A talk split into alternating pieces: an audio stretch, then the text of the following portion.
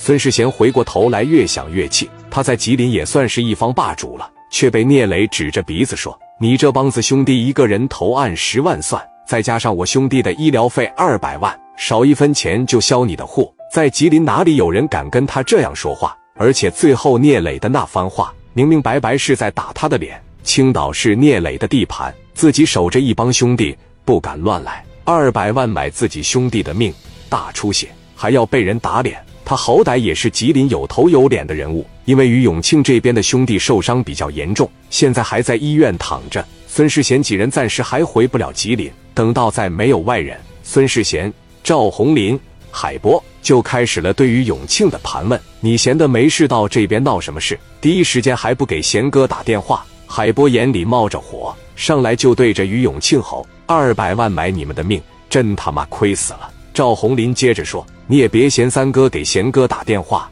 实在是人家这阵仗，我也害怕呀。我是有青岛的医保，还是有认识青岛这边有头有脸的人呐。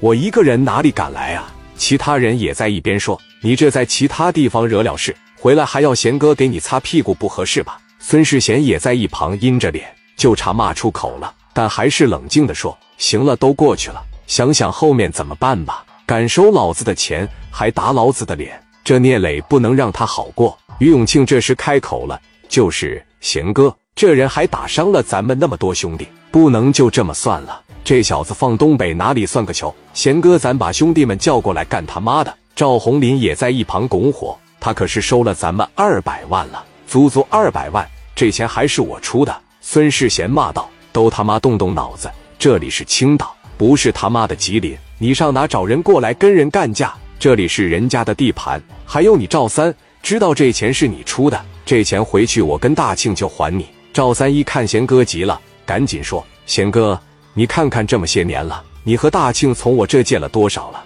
小的三五万，大的三五十万，每次还过？回回都这么说。这要是小钱就算了，这可是二百万了。那再说了，就大庆那点家底，凑个一百万还差不多，还我他还得起吗？”就他那车买的时候才花了七十万，现在卖出去都到不了四十万，他根本就还不起。于永庆对着赵三喊道：“你差不多得了。”赵三说：“怎么说不得了？贤哥，你要说在长春呢，这也就算了。那我赵三说赚不着钱，我还能落个名啊？是我赵三是来钱快，可也不能回回这样吧？这二百万就是扔水里，我还能听个响啊？再说了，贤哥，咱要是这样走了。”您的面子往哪搁？反正就这么回去了，我是不用在道上混了。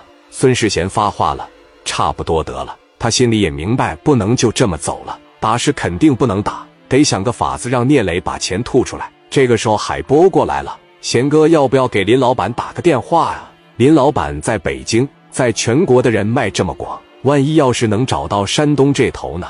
万一要是说能摆平这个事呢？